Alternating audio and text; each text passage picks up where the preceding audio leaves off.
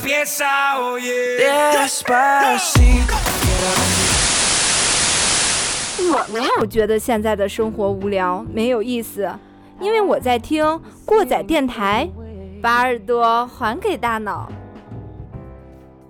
When we caught out for another day.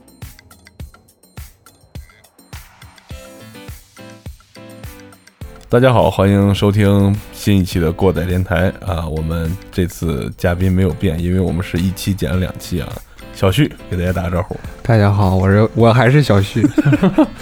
我还是基也没变啊，啊，我还是我马没有叔穿越时空。 呃，上期跟大家通过这个《三体》故事呢，聊了很多这那这那的问题啊。我们上期说到外星人了，是吧？。呃对对对对对，说完这个外星人啊，这些什么，我还看过一个说法，说这个为什么我们要追求以光速飞行，是吧？嗯其实有一种更牛逼的方法，嗯，光也是一种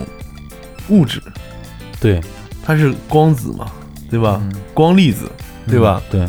如果我们把这个光当做一条路呢，我们在这个路上跑，嗯，顺水推舟，其实我明白你的意思啊，就是可能现在通讯也是有这样的，叫光缆，用通过光来传输信息，就是它能携带信息嘛。那我们就把它扩大一下，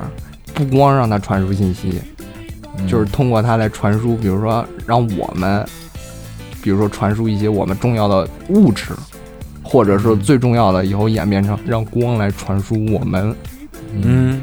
对这个有这个构想啊，不是？有是吧当时那特斯拉谁不就说了嘛，说嗯，呃，埃隆·马斯克，呃 是特斯说拉是说那个嘛，说那个呃，到最后所有的东西都可以通过一根电线来传送，啊，对对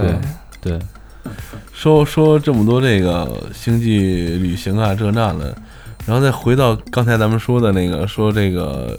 人类对太空的了解比地球本身要多。这个《三体》这个故事里面还提了一个就比较有意思的，叫思想钢印嗯，啊。对，这个东西，咱们从历史上来说吧，有这么几件事儿，你看啊，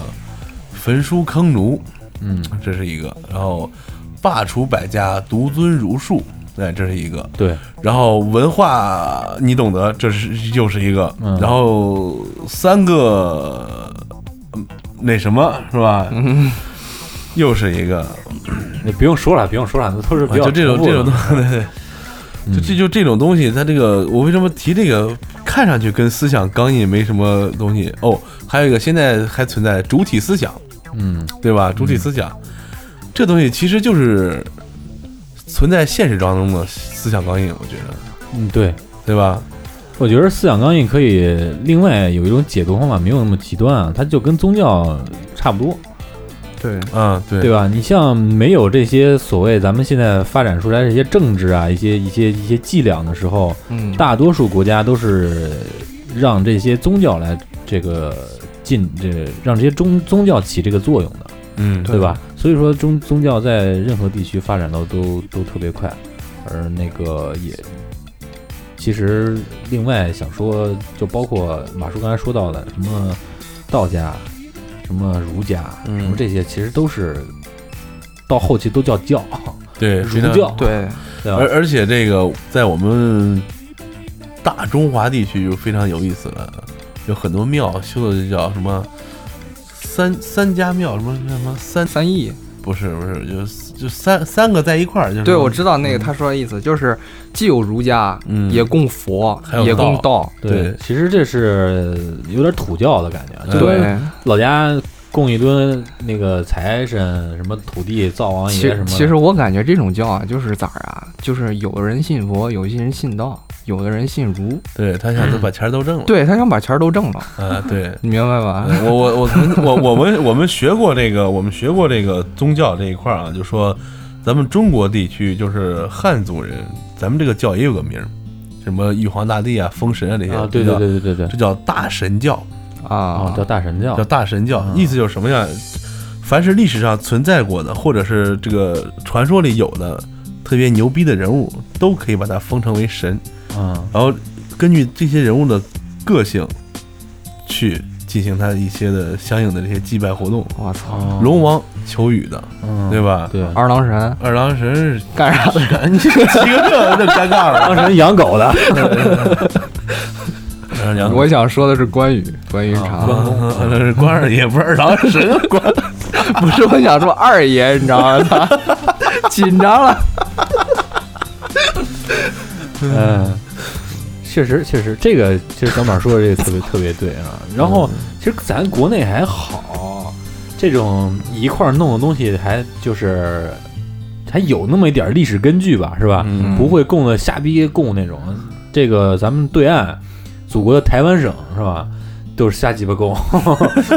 就是瞎鸡巴供。然后据说那个庙里边儿什么都有，是吧？ 对对对对对。啊，对什么都有。哎，对了，那个前一段咱不是在那什么上看着荷兰还是哪个 Pagani 什么那个意大利面条叫？对对对对对。对，因为整个世界什么是一个飞行中的意大利面条，然后有两个肉丸子，对还有两个肉丸子是眼睛。有一个小伙儿特操蛋啊，我就听一个事儿，就是说，就是意大利面条酱，他知道有这么一个酱。然后美国呢有一个这个拍护照不是不许戴帽子吗？嗯除非你有宗教原因，嗯人比如伊斯兰人必须得蒙个头巾啥的，然后他就得戴帽子。然后，然后人家那个什么说你这照片不合格，说我信教，那么你信啥教啊？什么意大利面条教？人家上网一查，我操，还真他娘的有这么一个教。就让他过了。然后说我这教依旧得照相，必须戴帽子，人家就给他过了。牛逼！嗯，扯有点远了。有点远嗯，还是还是接着说说这思想钢印这个东西嗯啊。对思想钢印就是呃，在文中说的是，在你的脑子里打上一个永久的印记，让你相信这就是一个真理。嗯嗯， 你又想你又你又想着什么玩意儿了？ 不是不是，你知道吗？我靠，现在不能那啥，你知道吗？ 呃，我现在有点，我得，我现在有点笑场，你让我平复一下心情。这个呃，老多美国的这个科幻电影，包括阴谋论里边，经常提这个美国政府研究这个，就给你注射疫苗干嘛的，其实就往你大脑里给你控制你大脑，包括电视机放的这些电波都是控制美国人民大脑，老多这这种说法是吧？对，还有说那个在美国参加战争的一些海军陆战队会吃什么药丸儿？对，超级战士计划是吗？对你说的是那个？我我看过一个前苏联的，就是研究超级战士计划。他妈研究的第一个课题是让这个人儿他妈不睡觉也能干活。哦，对这个事儿，你研究啊你研研究过吧？就是他有三个人，然后把他们关起来，就是三个政治犯，嗯，把他们关到一个小黑屋里头，不让他们睡觉，就时刻的放噪音或者怎么样，不让他们睡觉。试了一个星期，死了没有死，疯了，开始拒绝进食，就不吃饭了。这个人，哦，然后后来呢，就是说后来就是说再往后，就是说一个月以后，不让他们睡觉，然后这些人啊嘛，就每天坐着，就什么都不干。那科学家就很纳闷儿，他们干啥的呀？当然了，是科学家日夜不停地监视这个是呃这个就是这个房间里的这三个人。等后来有一次就是，呃，给他们送饭的时候，突然跑出来了，跑出来就是就非常恐怖啊，那人已经不是人形了。然后就是可几个几个研究人几个研究人员就控制他们，然后有一个人就非常疯狂，就把一个其中人研究人员的睾丸给咬掉了。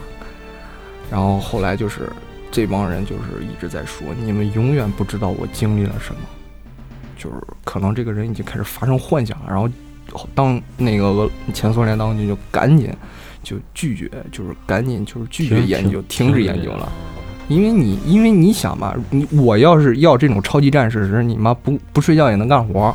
嗯，但是起码这个战士得受我控制啊！对，就是你妈这帮人不睡觉，已经完全是一种癫狂的状态，开始攻击，肆意的攻击，而且不分自不分你我，就是这种情况下就开始这往往科幻小说对和科幻电影里边研究出这些怪物都是这样 的，是 吧？，对非常疯啊四六狂，不懂。非常疯对狂，其实那个说说到就刚才说吃药这事儿啊，确实存在。嗯，啊、确实存在。嗯，任何国家的军队在上前线的时候都会吃，其实我我其实在说一件事儿嗯啊，当然可能有点阴谋论了，也是，你说一晚上阴谋论，我可愿意听这个了。嗯就是 就是我们知道有一种技术叫转基因技术吧，呃，然后当然了，我是支持转基因食品的，哦但是我说的这件事儿可能反转基因。嗯，当然，我说这个事儿可能在我看来啊都没有什么科学依据，嗯，就是说它怎么着啊，就是也是一个阴谋论说法啊，它是怎么着？就是你大豆里头植入了不是基因吗？嗯但是一组基因的表现力不一样。比如说我这个大豆里的这个基因是防虫的，但是除了防虫，还有别的作它用，还有一定还有别的效应。嗯，但是呢，你放进去之后，是否会对人类造成其他的？你比如说，你防虫可能对人来说不防人，但问题是它有其他的表象，你知道吗？它那个表象会不会对人造成影响呢？嗯，但你吃这种东西，会不会对这个普通的民众的身体造成潜移默化的影响？嗯但是如果说政府是定向的想让你变成他想要的那种方式，那你就想一想，这个食品是否真的安全？可能说对你的生命造成不了影响，但是可能会对你的思想，会对你的这些什么行为啊，或者是对你的这个别的东西啊会造成影响。哇就可能说侧面的通过让你觉得哎，没有什么没有什么那个，就是觉得没自己没有什么改变，因为啊，因为啊，其实从这个社会心理学，不管是从各个方面讲吧，就是最高明的能让这个人改变的方式是不让他知道自己改变了，因为对这个人是无法认识到自身的改变的，嗯，他可能觉得自然而然，嗯就是就是你看啊，其实我们在生活中就会发现这样的事儿，比如说咱俩一年没见了，可能咱俩猛一见面，哇，你怎么变了这么多？但是你自己不觉得自己变化了，嗯，对，所以说它可能会有一些这方面的作用。当然了，我觉得啊，从科学的角度上一讲，就觉得其实这这件事挺荒诞的，但是毕竟是聊科幻嘛， 说一说，对，这个说到这儿，我就想起来这个有一个电影的名字叫《人类清除计划》啊。哎我咱不说那个电影啊，我就说这个刚才他提到这个什么食品的这一块儿，你看现在咱们这儿还不是很明显，但是在大洋彼岸，邪恶的资本主义国家，是吧？水深火热当中的人民就已经开始了，有钱人就吃那个 organic，是吧？没钱的就吃那个 transgene，是吧？这个是为了什么？ 对吧？ 就就比较有意思了，嗯。然后咱们说完这个思想钢印了，说说那什么吧。当刚才也说了，说卢勒凡尔纳在那时候就已经写出来什么潜艇啊，这那这那这些东西。那咱们现在写的这些科幻小说，会对咱们今后产生什么影响？对，嗯，首先我觉得最简单、最显而易见的吧，就是这个移动设备，嗯，包括移动穿戴，还有咱们现在都用这个手机。智能几乎所有的在近几年的这些小说里边儿，都有这个透明的手机，嗯，对吧？，对嗯，而且现在透明的显示设备已经有了，对，对，就是在甚至有的 Windows 还开发过一个，就是弄过一个弄一个算是预告片儿吧，就是家里面那个落地窗户，嗯，变成显示就是一个器，显示器，嗯然后你回家的时候可以用那个来操作，也也能当电脑。嗯其实，其实从技术角度讲，透明屏是可以做到的。但是为什么不做透明屏呢？是因为它的背光达不到。对对，因为对咱们后边不是有背光吗？你显示器对你白天用看了显示器，然后但是对晚上用的时候一定要有背光打出来。但如果说我们把这个背光模组做成，就是我们可以透明了让它做出做成，就是我想让它亮它就亮，而且不影响这个屏幕的透明性，它就能做出来。还有折叠屏，折叠屏手机也对软软屏，而对且很多就像咱们现在说这几样东西，都已经在理论上，包括实践上都已经做出来了，三星已经做对，已出来经了，做出来了，三星那呃，个，有句话柔我性屏我听那个有个人说过，我忘了是我哪个朋友说的。他说那个其实咱们现在用到的这些科技产品呢，就是在军方其实已经用了很长时间了，对对对，真的确实是啊，你包括咱们最简单来说吧，微波炉嗯，就是雷达的副产品，对嗯对，其实呃就是你说这些什么，GPS 啊，也是就是衍生出来对的嘛军用民的化民用化，对你这对其实你这个技就是你说这些科技啊，让我想起来很久以前的一件事儿，就是这个互联网刚出来的时候，就是在军方，然后所谓的什么计算机啊，现在不是普及到民用了吗？然后这些一系列的科技，我就想到了一啊个，就是我们上期聊过那个暗网，嗯暗网事实上也是军方研制的，哦，是美国军方研制的，但是呢泄露了，因为美国军方是一定要有一个平行网络的。当然后来他们放弃了暗网计划，然后做了一个平行网络，就是不与民民用网络相掺和。哦，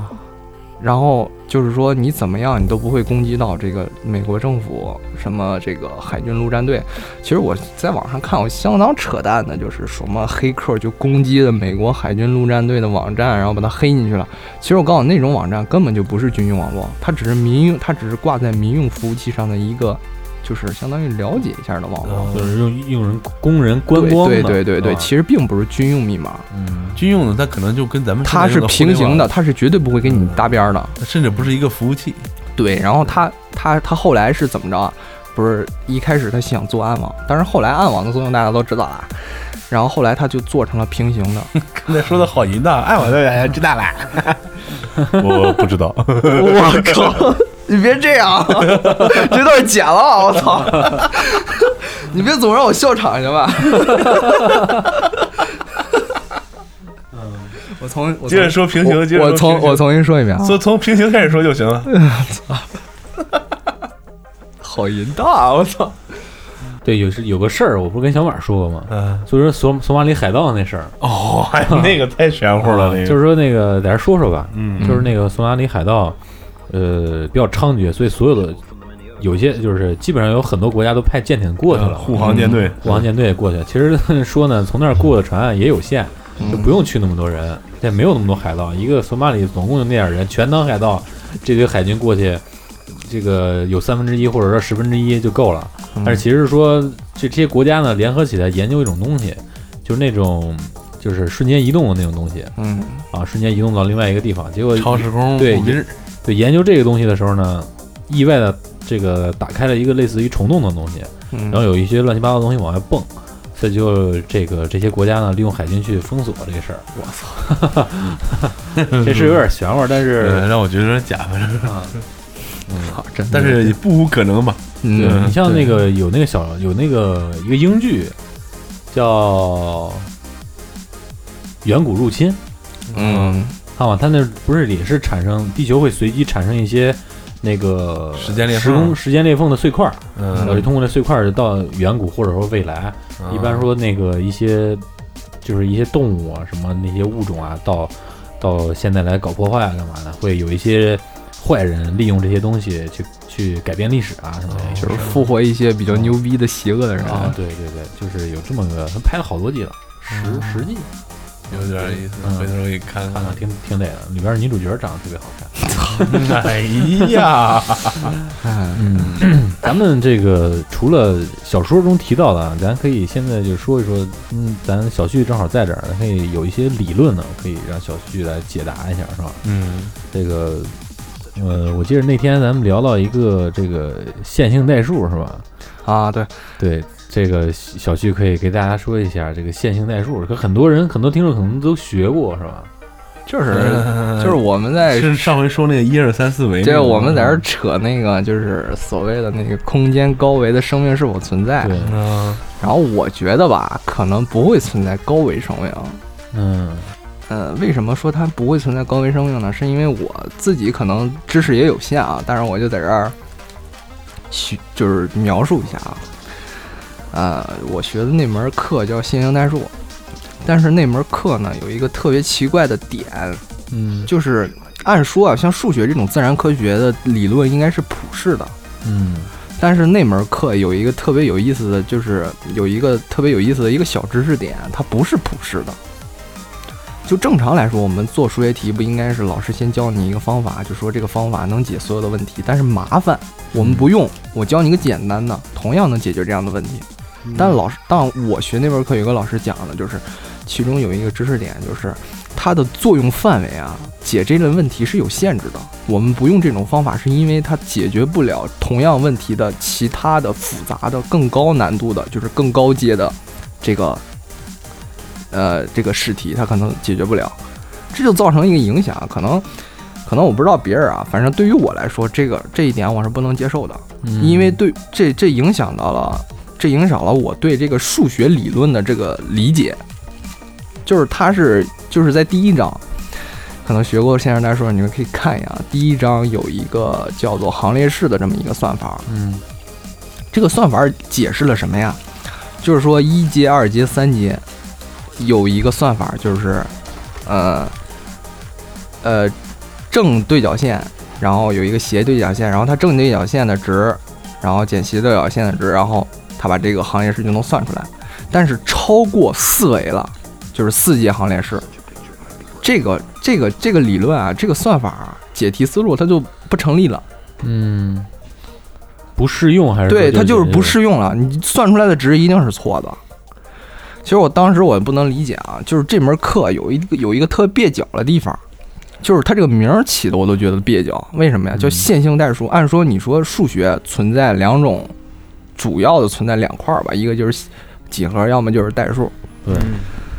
但是你想，线性这个概念其实是几何里的。对，代数其实更说的就是指这个另一块代数，它这个两个不相干的名词解决到一块儿，指的一种特殊的算法。但是你说它结合在一起，然后但是吧，你提到线性了，必然有几何概念，嗯，但是整本书啊没有一个图，哼，就没有任何图，什么支教坐标线没完全没有，完完全全就是代数，就是算。然后你这种算法告诉你，这种算法的理论是线性。在我理解，线性其实就是空间里的一条线，嗯，对吧？嗯，然后它或者通过某种变换，变换完了它还是一条线。但是按说你学这门学科不应该有一个图像吗？嗯，但是没有。然后行列式和矩阵到底是他娘的什么玩意儿？当然后期后期学了，啊说什么行列式是什么向量组成了，嗯但是你们行列式到底是个什么东西？我我其实到后期的时候没有学，而且而且最你妈重要，而且最你妈重要的一点是咋儿啊？ 老师也不给你也他妈不给你讲，嗯，就是你们行业是到底是个啥，他就告诉你这东西这么算就完了。然我后们，需要更多的学生去去想但但这个是问题但是我你妈就不不信这个邪，我你妈非得去搞清楚行 业是到老底子信是，了你的邪。我就非得去搞清楚他妈行业是到底是个啥玩意儿。后来呢？后来我就闹明白了，就是一节、二节、三节，事实上是体现的这个所谓的这个向量组成这个形体的体积、面积或者是长度，它事实上是一个空间维度的这么一个关系。嗯但是到了四维之后，不能计算了。嗯，你明白这个意思吧？嗯事实上，事实上其那个定理的意思就是说，呃，一维有长度，嗯二维有面积，嗯三维有体积，嗯但四维没了。哦，那最后就是四维的东西，四维你看啊四阶四阶东西，它四阶多的那一个向量啊，嗯其实大家可能明白了，就是在物理学上，当然我还学那个啊高等数学了啊。当然，高等数学理解就是说，四维你可以把它想象成啥呀？想象成密度，这样你就能算出质量了，这样就有哦物理学的那个意义了嘛。嗯，但是我你妈觉得不对，因为我是学计算机的，计算机里边有一维数组、二维数组、三维数组和四维数组，它是可以通过计算机把它构成的。嗯我当时就是呃想了一下，我感觉这个四维及四维以上，可能在我们普遍的认为就是时间，嗯嗯因为你没有，如果说你要是多一维这个轴，它真的就是一个实实在在的实体轴，那它一定是能算出来一个类似于体积这样的值的，嗯，但是它不能通过那种算法算。那我就觉得它可能是时间。当然，我这个知识也有限，更高维的数学我并没有学，我也不是纯数学专业、物理专业的。嗯我就说啊，可能是，我就先假设是时间。如果说是时间的话，那你说这个四维空间的生命，如果存在生命的话，它是个什么样的存在呢？它是个什么样的状态呢？我看很多这个，当然了，我看的不是纯理论的啊，看看了一些类似于就是讲解理论的这些动画片儿或者是电影儿，就提到了这个四维生命啊它存在的可能性，因为时间嘛，嗯时间线其实就是无穷多可能性。嗯如果说它只是一维时间的话，它可以来回的串的话，那它的生命一定是一种可能性。就像你们说的三维《三体》里边，它不能撒谎。呃，我喜欢你，我就得说喜欢你。可能对于四维生命来说，我今天中午吃饭，我可能只有一种选择，我他妈，你像咱们三维的，我可以跳到不同时间线，我可以既选择吃饺子、吃他妈面条、吃米饭。对于次，对于四维生命来说，我只能吃一种东西，我没有多维的生命。我就算再倒回来，我也只能吃这一种东西，我就这一种可能性。那如果说是这样，他就是单线因为它宇只宙加了一条，条线，对吧？，对你要说五维的话，可能说它来两两种可能来回跳，但是我觉得啊，这种生命存在的可能性，我觉得不是就是特别的合理，所以我觉那得咱们有这么多选择是，因为咱们是三维啊，三维就另外一个维是不受控制的，有各种选择。这就是这就让我联想到另外一个理论，就是平行宇宙，嗯，对，就是可能在另一个宇宙还有另一个自己。当然了，在很多这个小说上都说啊，就是说咱们是做实验嘛，咱们是在条件不变的环境下做这个实验，就是说我这个时间、 空间、什么环境。还有什么条件？我所有的这个实验条件，我都是不变的。其实我告诉你是变的。首先，你时间是变的，嗯，嗯，但是这个时间是怎么变的？我觉得可能不存在时间这个维度。为什么我说不存在这个时间这个维度？可能跟我说刚才说法有点相悖啊。对对对对对，因为啊，地球是在转动的，嗯太阳也是在动的，虽然它动得很慢，嗯但而且宇宙也是在转动的。嗯，所以说，你不可能有一个完完全全一样的空间，嗯，你明白这个意意思吧？嗯对对对对对，所以说，可能改变的不是时间，还是空间。如果说从这个角度上来讲，可能四维生命又是存在的。但嗯是四维生命如果是存在的话，那那个刚才我说那个学科的普世，普世的那个那一个点又矛盾了。啊，它应该能解出来。，对，它应该能解出来，但问题是不能解出来。嗯这就是我对这个学科理解，可能大家听的比较迷糊，而且我自己本身也觉得特别的相悖。嗯，我相信听众朋友们现在跟我一样已经听不懂了。就是我觉得就是有点相悖，可能跟我自己的知识有点相悖。这就这其实我感觉就跟三体小说开头一样，就是物理学不存在了，嗯，就是因为啊，你看他后来解释是因为三体人锁住了高等科学的进行。嗯，其实我在想啊，如果说我们有一天证明了物理学相悖，证明物理学不存在，就是现在我们发现和运用的一些公理全他妈是假的，对，可能是假的。如果出现这种情况的话，那这个物理学应该是被某一个就是歪歪出来的。如果说这个东西是歪歪出来的话，那人也是歪歪出来的。，对人也是歪歪出来的。那到底是谁歪歪出来的？因为你看啊，所谓的人文学科和自然学科是不一样的。你能在人文学科里轻易的找出来任何你觉得有悖的理论，因为因为吵得最凶的几乎就是人文学科。但是人文学科你要知道是人类歪歪出来的，嗯，所有的定义都是人下的，对，你自己臆想出来，比如说经济学、政治学这些东西都是人 YY 出来的。但是它你要知道，人 YY 出来的一定会有逻辑漏洞，嗯，两派说法谁也说服不了谁。但是如果说物理学这种纯自然科学也出现这种情况了，那可能就是另一个生命 YY 出来的一种人文学，对于他们来说是人文学。这个印度教有一个梵天的这个说法，嗯呃，就是说，咱们现在存在的这个世界是梵天的一个梦。啊，那跟这楚梵门天楚门世界似的，这是个吧梵天呢，是一个在宇宙中的一个婴儿，好像是这么一个意思。啊如果这个婴儿梦醒了，对咱们这个世界就消失了，但他会重新做梦，会重新再创造出来一个世界。嗯，对这个电影我好像还看过好像，但是电影是个挺烂的片儿，是个国产的啊，对对对对，港片儿对好，啊像嗯，但最后讲了个这个挺有意思就的，就是刚才说到这点，其实那个跟《三体》到最后嗯呃，说对这个对对光的定义的时候，是有有有对很对对很大很大关联的。对，就是说为什么我们观测到的光速是这个速度，对是吧？嗯啊对，，它可能通过很多次降速啊、嗯，降速伴随着一些降维，对是，吧？包括你看这个《三体》最后说的是宇宙的田园时代是刚大大爆炸完事儿时候就是十维，嗯，对吧？这可能没有什么科学依据吧。就是说，这个这个十这个数字呢，可能就是一个往上推嘛，就是嗯啊，对，就是一个代表性数字，就跟咱说一个俩是吧？嗯这个是的，就是还有一些事儿啊，就是你刚才说了，就是我也想到有一个物理学的，前一段时间我看的，就是十维空间其实很小，嗯，因为大爆炸之前宇宙是一个点，对，就是那个霍金也说了嘛，质量无限，密度无限，，对，但是它是个点，啊然后它爆开爆炸开来之后，它就展开了嘛，嗯，展开了最大的这个面积。如果你把宇宙就是从远的看，特别远，它就是一个平面，然后我们再进去，可能是一个二呃，就是可能是有厚度，厚度，嗯然后是三维了，然后我们再微观，然后可能是四维了，我们再微观可能是五维了，可能五维六维，它的其实它的空间存在的体积非常小。嗯，哦，你就是再微观再微观，可能真的一想到爆大爆炸之前，它可能真的是一个就是一个特别呃维度特别高的空间。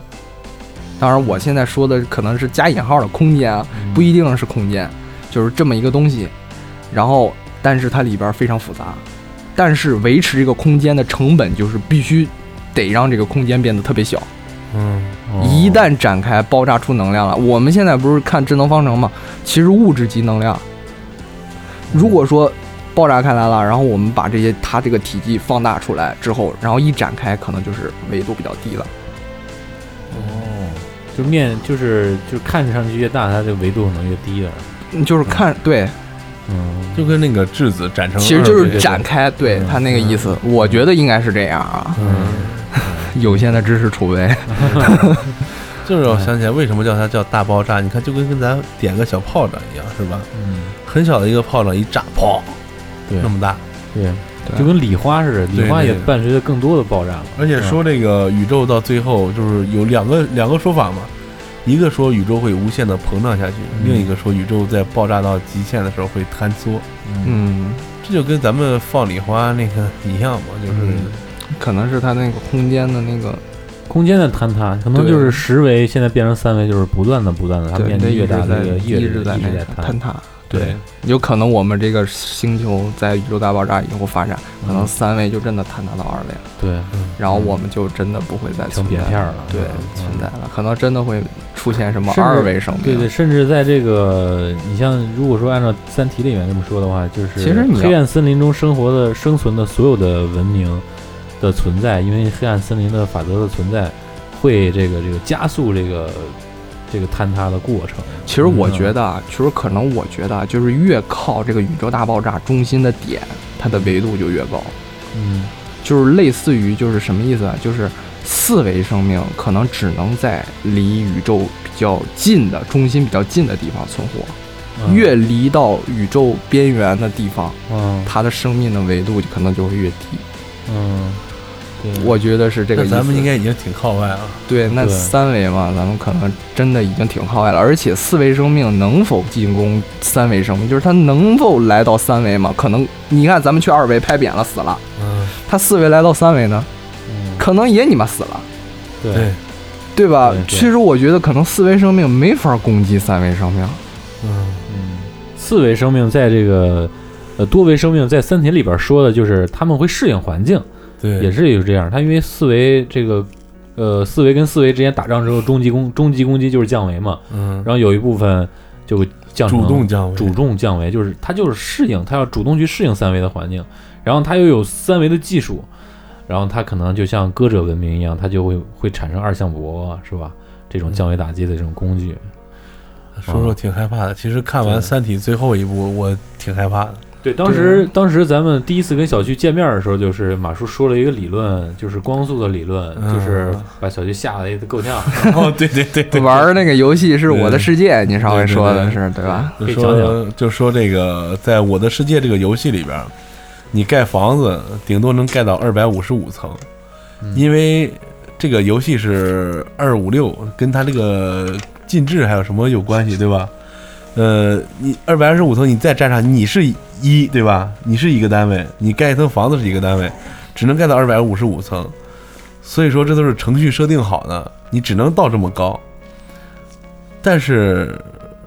谁规定的光速是？三万公里每秒，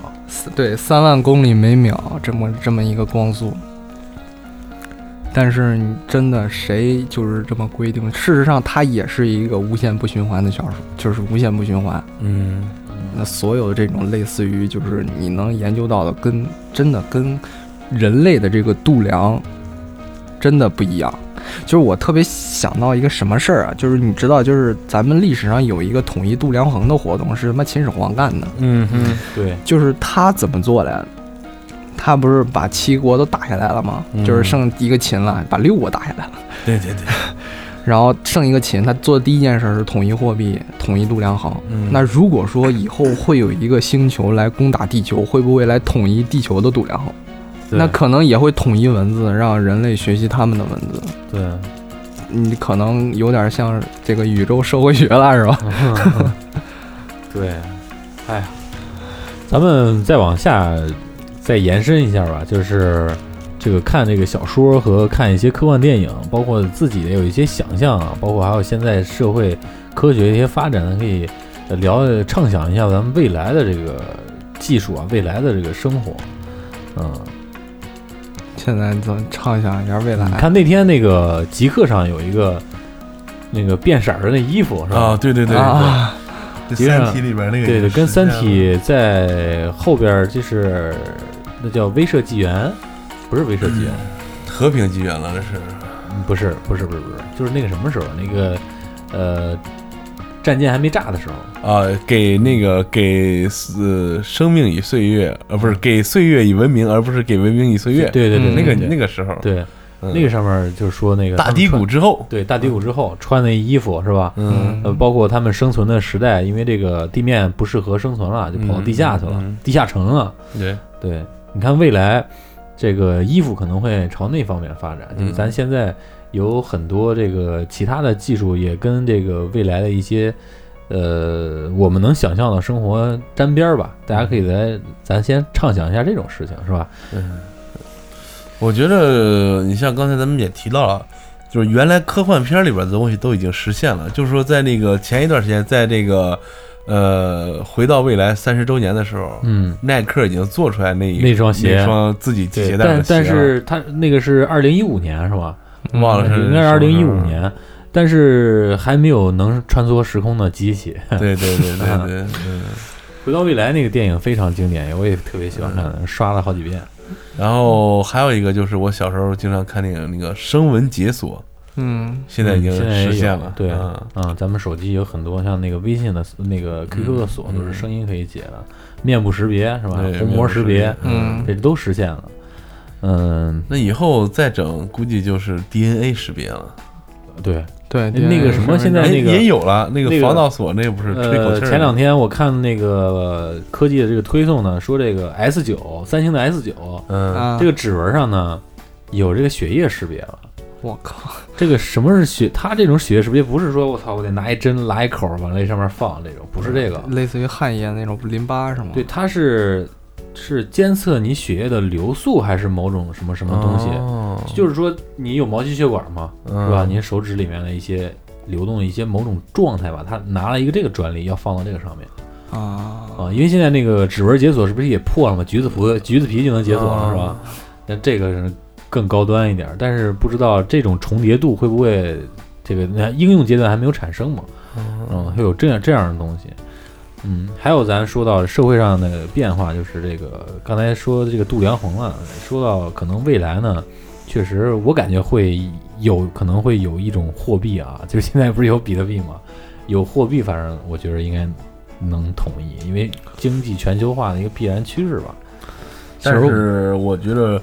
只要国家存在，这个不同的货币肯定不会消失的。你像最典型的例子就是欧盟，嗯英国虽然加入欧盟，但是现在退了，嗯，嗯它嗯坚持了保持保留了英镑。对对对对这对，这个是，只要就是说，因为这个不平衡的存在对只要，有如果国家说意人识对，如果说人这个追求，就是跟那个以前咱们说到就的 image 了，就就、嗯世界大同，就这种感觉之后呃，共产主义之后了。哦对对，世界大同要追踪这种感觉的话，嗯你可能会产生这样的一些情况。还有另外一个想到的点，就是在《三体》小说里边说到，就三体人就透明的思维嘛，嗯他们可能就到了，已经到了世界大同的那样一个一个一个境界。 就是没就是不没必要去隐瞒对自对己对的对这个但需求以欲后可望啊，能就是咱们这种呃，现在就有这种趋势，咱们这个音频类的节目就是没有视频类的节目火，是吧？嗯嗯那 是看不到啊。对对对，咱们现在可能以后就不用语言来交流了，是吧？就是嗯到那就到很很很久以后了，就是呃，但是就是这种这个情况的存在，就是跟《三体》里写的是一样的，就是那你就没有任何防御力了，没有诡辩了，嗯，对吧？没有一些诡辩了，但是这个小旭说说越来越透明你觉得以其实后其实我觉得这个未来以后是什么样呢？就是我们想未来啊，就得先看看过去。嗯我觉得人类啊，这个整个发展的过程啊，是越来越自由的。嗯，就是你看你，你以前在古代，你能干一些什么事儿啊？你好像啥也干不了。嗯等到了近代，就是说你可以可以弄个小蒸汽机，然后闲的没事儿，你可以弄点儿什么小火车，然后你现在再往后边儿工业革命，你可以开个汽车。你们现在到了现在，你可能无人驾驶，就是这个人啊会越来越自由，越来越解放。可能我觉得未来以后就可能是一个特别特别解放的情况了。哎，说到这儿，前一段还有一个梗呢，有一个哪哪国内的啊，嗯有一大爷，就是把房子也卖什么，就开始各种花钱，各种嗨，说。嗯将来有一天，人工智能一定会代替人干活，我就不用干活，光哦，对对对对对对对对，对对对对对，我操，好有科技精神的大爷， 不是个大爷，好像是个小孩儿，这是一个年轻人，嗯中年人好像是嗯嗯中年人是吧嗯然后我觉得就说个离咱们比较近的吧，嗯我觉得以后这个磁悬浮这个事情嗯肯定会大行其道的。已经有对磁悬浮列车了吧？已经有列，这只是一个列车，而且现在成运行成本很高。我觉得以后，嗯整个路就是，嗯，啊对，车以后就是嗯可能整个路都是，甚至利用地球磁场，对，可能就会做出来一些东西。而且而对，就且那个像咱《三体》里说到的那个什么嗯电动你说驱动的电车，嗯它不是不用充电吗嗯？就是空气中就有电，就对，它就是一种啊这种介质存在的。对啊哦，是那个，我觉得就是你看前一段，我记得老早以前那个奥迪不是做了一个磁悬浮汽车吗？啊，做那广告是吧？对，一个磁啊小白悬浮车对，挺操蛋的，嗯还是个跑车，他妈嗯运行速度非常快，我记得对，听对说。就是我感觉可能这个人啊，越来越不受这个限制，嗯他是不会受到限制的，然后发展就是可能那个，就是你要想这个未来发展什么样，你就想你自己现在受什么限制，哦，哪些方面不得。嗯，未来会解决它。对，你看每个科科科技小说，其实就是我他妈在地球上待了不得，我他妈想去火星，那我就写一个星际旅行。比如说我你妈嗯哪天我感觉我操，我现在你妈衣食住行，我感觉我自己吃饭觉得不得，可能我以后现在能叫外卖了，网上也能叫了。然后现在可能我说我鸡巴出门太费劲了，我他妈还得开车，还得考驾考驾照，我不想。那好了，有你妈无人驾驶了。嗯，我你们现在什么我都不想干，我现在就往想往这儿一坐，我连他妈电脑我都不想打开，那怎么办？那好吧，你有什么需求虚，拟现实。对你带到头上，你用你的那个脑电波发出来，你一想我就能干。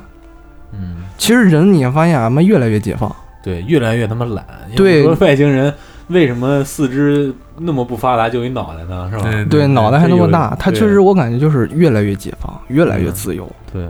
他就是他他塑造这个形象是有他一定科学根据的。对，嗯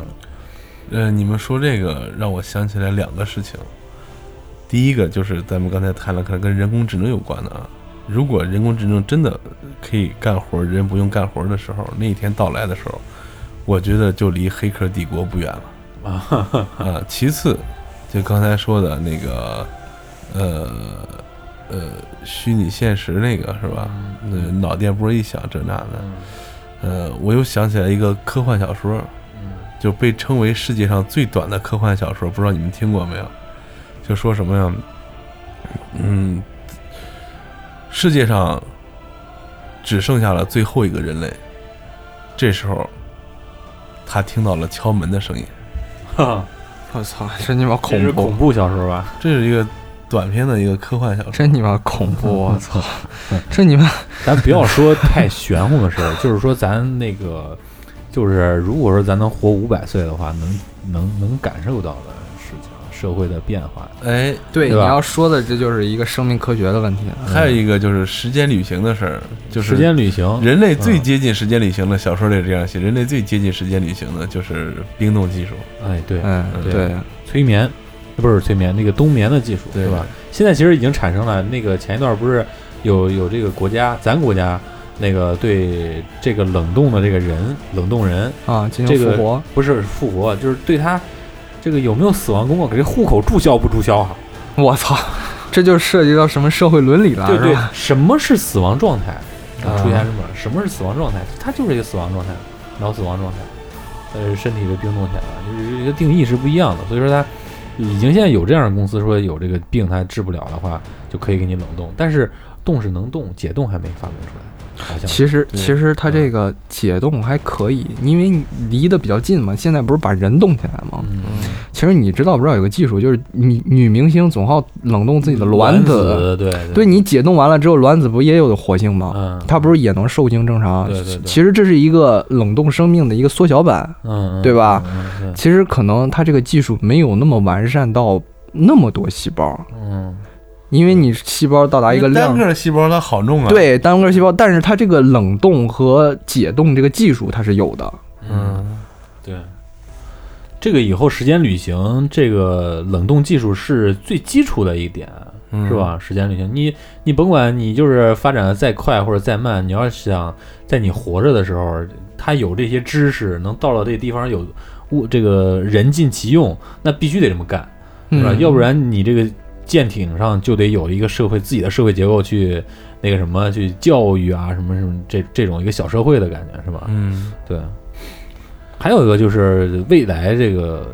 可以说这个社会上面有一个矛盾的问题，就是婚姻和男女。嗯哦，，在这个小说中提到了这个男的不像男的了，嗯对对对对？吧？男的已经女性化了。现在其实就是有这样的趋势。我那天看了一个报道，就说那个呃外染色体的挣扎，就是外染色体它本身这个染色体是有缺陷的，而这个染色体本身它它的构成呢，有一些东西是在抵抗这些缺陷的。但是这个缺陷又不能完全的消失，就是说也会有一天，呃，说是在两百五十万年还是五百万年啊，这外染、外染色体就会消失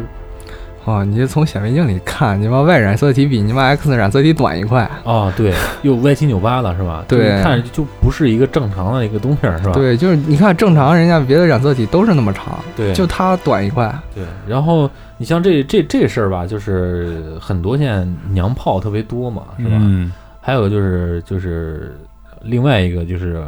有很多社会有很多人吧，把他把这个同性恋当成一个一个一个一个一个不能入眼的事儿吧，是吧？其实这对是同性恋是人类产生或者动物产生就存在的一个一个东西。对嗯，对，只不过没错是现在社会发达了，就是它给它一个定义了，就现在给是一个是给的定义，再一个是它的古代有东定义叫龙阳之好嘛，对对对，就是说什么呀？你现在包括社交啊，干嘛的？人类文明程度越来越高，有一部分人他敢于表达自己的这个东西，嗯嗯，然后另一部分人该接受不了还是接受不了，嗯就这么个情况。对，其实这个可能你看，因为这个东西它以前就隐藏起来了，但是它确实可能是，呃，人类进化的一个某阶段必经的一个一个东西。可能这个双性生殖它就不是一个高等文明，这个这个应有的这个什么一个一种形态，哎，我之前节目没讲过那个老鼠那个事儿吧？没有。就是说现在人类这个情况啊，就是，呃，吃的基本上已经够了。嗯，然后没什么事儿，没什么事儿，就是吃的够了，喝的够了，没什么事儿干嘛？就是他妈打仗，嗯，嗯然后就是男的跟男的，女的跟女的，嗯，嗯就是美国一个呃社会学家做了一个实验，他是在一个微观的一个环境里，弄了一个木头箱子，里边养了三十对儿老鼠，嗯三十对儿还是一百对儿老鼠，反正就这么个意思吧。嗯养这么多老鼠呢，每天管吃管喝啥都有。开始老鼠吃喝都有干嘛呀？疯狂的生孩子，啊，疯狂生孩子。但是等着老鼠，这个箱子啊能容纳三千只老鼠。嗯呃，等这个箱子里有六千只老鼠的时候，哎，有意思事儿出现了。没事儿干，老鼠吃的也够，啥也够，那干啥呀？整天就开始干架，嗯这跟这干，这跟这，然后男老鼠跟男老鼠交配，女老鼠跟女老鼠交配，谁也不动，就在那儿卧着，我操，真你妈像不像现在人类社会？嗯外边天天打架，家里净是宅男啊、宅嗯，女对对对，嗯，这这这这这这是一个社会发展的一个阶段，应该算是对嗯还有就是婚姻，这种婚姻的形态可能到后边就对越来越弱化。李李李教授不是已经说了吗？嗯传统婚姻必将消亡。嗯，就跟这个共享社会有关系啊，就共享这种感觉，现在是自行车能共享，未来刚才小旭说到了，你可能那个嗯女朋无友人也驾能共享，你不会听我想说这，个听我说啊，啊，然后以后咱人发展说，那我出去开车也费劲干嘛？高晓松不是说了吗？以后这人啊就一小屋，嗯，这屋啊随时能移动。嗯哎，你想去哪儿，你跟电脑一说，或者你脑袋一想，哎，这小屋就动起来了，嗯嘣儿就放到一底盘上面了。嗯或者放到一个磁悬浮这上面了，我想去哪儿哪儿，你说，嗯，到那儿去了，你吃住行都他妈在那里边儿，就人就那一小屋，嗯啊，就是共享的是什么？共享的就是那底盘儿啊啊，这屋是你的，可能连这屋都不是这屋大，是吧？就这么个地儿啊，你你你你干嘛都在这儿，就是这个这个还。另外再有一个就是，到了一定程度，呃，你现在就是西方国家为什么离婚率那么高，咱们就是国内也是节节在攀升的，就是越来人的就是这种感情呢，不再受理性的，不再受这种传统礼节的这种这种禁锢了。对我也就是是我爱而你，且就是我爱你，这也是我要说的，对嗯就是为什么我刚才不是说了吗？让我们越来越自由。，对对对，这个思想的束缚本身就是，比如说传统啊，这种道德观念啊，其实也是一种束缚。在对科技不断攀升的情况下，也会对这个东西进行冲击。对所以说我刚才就是想。这个说就是这个更加自由这个问题上，可能以后人类的价值观嗯。真不是我们能理解的。嗯，再说到就是未来的音乐，咱可以说说啊，毕竟咱又咱做电台就是以这个为基础嘛，是吧？嗯，嗯，未来音乐真不是咱们能想到的，反正这个现在我是想象不到年轻人听的这些音乐，嗯这些这个这个 get 这个点在哪里啊？反正有很多音乐我们是无法理解。就跟比咱们大几岁的人也听不懂咱们的音乐的点在哪儿。对，你看我现在就他妈不能听那些什么这什么 trap 什么什么啊狗对鸡巴玩意儿， 是吧哎他妈一个人戴一墨镜，留一大长头发，就说他妈这是贝斯，那个狗嗯，鸡对巴。。然后那个呃，现在电脑自己 AI 也能自己生成音乐了，是吧？ 对对对对对，嗯，还有一种就是有很多时候音乐的局限性这个已经被打破了。本身音乐就是一个自由的东西，是吧？嗯，但是你，呃，从交响乐啊，从一些古代一些音乐里面，你能听到一些故事。但是现在你听的一些东西，每个人你一听都都不知道这是什么意思，都嗯都可能这个有自己的另外一种理解，这就是音乐的更宽的一种感觉。可能嗯，你可能它有唱词儿还好，对就完全就是纯音乐呢，对吧现在可能就是音乐越来越跟科技对，相关杂交杂交了，对对你就是看对，那年那个 Draft Punk 啊得奖了之后，就整个从那个电子音乐这块儿就特别特别那个什么，尤其是我觉得呃，咱们所说的音乐就是流行音乐，其实跟摇滚乐有很大关系。嗯流行音乐就是从摇滚乐里边产生的，嗯呃，也可以说摇滚乐就是当年的流行音乐，嗯，就是这么说。就是，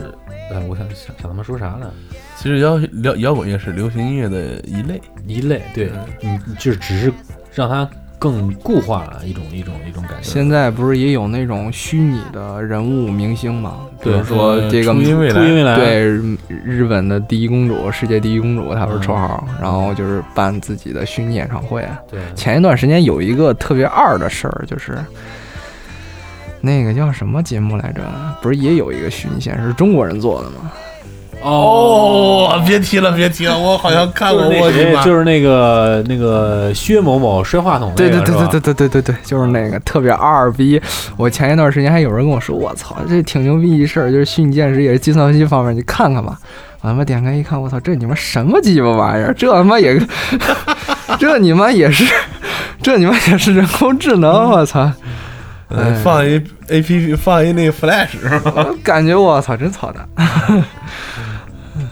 觉得这，我觉得这节目嘛，就是节目，就是就是可能就是一个炒作噱头，哎，对对对，是吧？对对对然后现在音乐如果再加入大数据的话，我觉得就真完犊子了。是大数据，其实他我他一分析说百分之六十的人喜欢这样，他就这样写出来，就是满大街凤凰传奇了。就其实我最早用网易云音乐也是因为这个，就是我是网易云音乐的忠实用户，我不知道你们是不是啊？我也是，你们可能我跟你们站在对立面上，是因为啥？因为这种思维更早做的是这个这个这个这个那叫虾什么米不是最早的应该是潘多拉。嗯，潘多拉现在世界上也是有一席之地吧，但是被那个苹果和呃 Spotify 超过了。啊，呃，国内最早的是虾米，主要是你为什么我支持网易云不支持虾米嘛？因为我觉得虾米应该做得更好。为网易云已经很努力了，对是对吧？对，这为个我为什么确实是为什么我这么说？因为你想，不管是数据量，因为现在最牛逼的公司 BAT，不嗯管是大数据的数据量，还是研究算法各方面，嗯作为这个虾米的老板的那个东家马云，他就应该把这个虾米做得更做的牛好。逼，对对。但是网易云，它没有，你看网易这个家公司没有那么大的数据量。嗯它没它没有达到 BAT 那个级别，但是它一样做得很好，所以我觉得这个我支持网易云的原因就是因为这个。呃，他们应该能做得更好，而且最主要的是，你现在看这网易云被打压成什么熊样了，嗯什么歌都没版权，对对对对，这个呃，硬广硬广哎啊，硬广啊，网易云别给我们天天找事儿啊！对这期节目传上去，为你打 call，为你打对 call 对 对，这个呃，两个音乐软件啊，我也咱题外说一下，啊最早的时候你看是两千零七年还是零五年的时候虾米上的，虾米这个总监呢，他好像是百度跳出来的，还是就是阿里巴巴跳出来，好像是百度吧，好像是跳出来的。跳出来完事之后，他做了这样一个东西，非常好。这小子啊，以前玩过乐队，啊，啊所以说他摇滚板块做的特别好。当时他把 B BBS，就是那个评论不是就是就是那种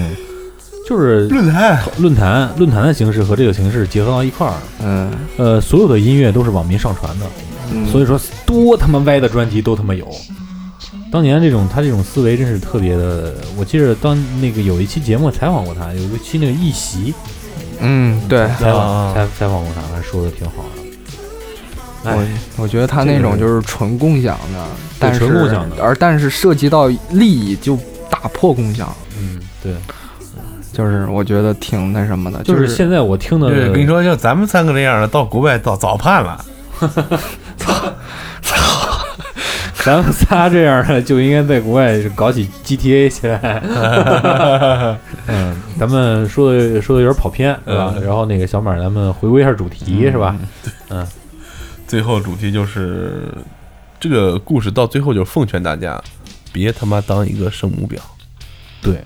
而且他这圣母表当的，其实到最后也还没留什了么一意思。对，还留了一个小东西，是吧？呃，说了这个大爆炸，什么物质守恒啊，是吧？这个这个所谓有些时间概念啊什么的，是吧？哎，这就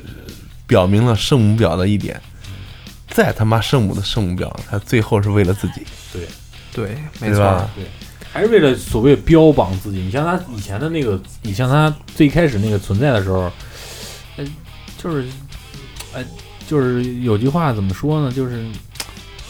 事儿事儿 的，是吧事儿事儿，对对事儿事儿的，对，哎他其实不是爱的人类，他只是爱的自己圣母的这个身份，哎，对，嗯对所以说，对他，所以就是为了做圣母而做圣母，对而不是为了人类，对。因为你想吧，真正为了人类，就是那种痴狂变态的那人。对我跟你说吧吧，我跟你说吧，尼真采真正为了人类的人啊，人类理解不了他。嗯，，对，对他一定会告诉我，我这么多是对的，我这么多是为你好。嗯旁边的人可能没看出来啊，嗯嗯真正我操，为了自己圣母形象的，就是为了维持这自己形象的人啊，别人肯定我操，你这人家是为了我自己。但是真正做的时候，你就发现我操，什么都是问题。对你要是了解这事儿，去我们家楼下那些卖保健品的忽悠忽悠老头老太太店儿里看看，你就知道了。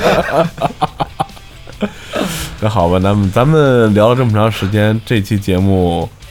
就算一个句号了。对，嗯，我们可能后边儿 还要是有有什么再有什么想法再的补话，补，对，对再再补补，再嗯再聊聊两期对，是这吧？节目最后就是奉劝大家，关爱宇宙，远离圣母婊。嗯哎对，那咱们就到这儿吧，行，感谢咱们小旭来节目做客啊，又又有又有又一次，啊，对，以后这个经常来，对啊对对，呃，争取发展成一个呃主播， 再 编再编人再家，编人 家没工资还得天天打时间， 啊，没嗯事儿，咱设备已经投全了，就是到时候装修的时候你掏点钱就行了。对对对对对对。 好吧，那就感谢各位听众收听本期的过载电台，我是马叔，我是小旭。我是鸡爷，咱们下期节目再见。就这吧，感谢收听过载电台，大家可以在网易云音乐、荔枝 FM、喜马拉雅 FM、 QQ 音乐、百度乐播、苹果播客， Podcast 上订阅收听也可以关注我们的官方微博，过载电台六六六，或者关注我们的公共账号“过载电台”的全拼，为我们的装逼行为点赞留言。捎带脚给我们点资料或者建议。再或者自告奋勇来做一期节目，装一个大逼。如果您觉得节目还不错，感谢您给我们打赏或者点赞，也希望您能把这份逼格分享给身边的朋友。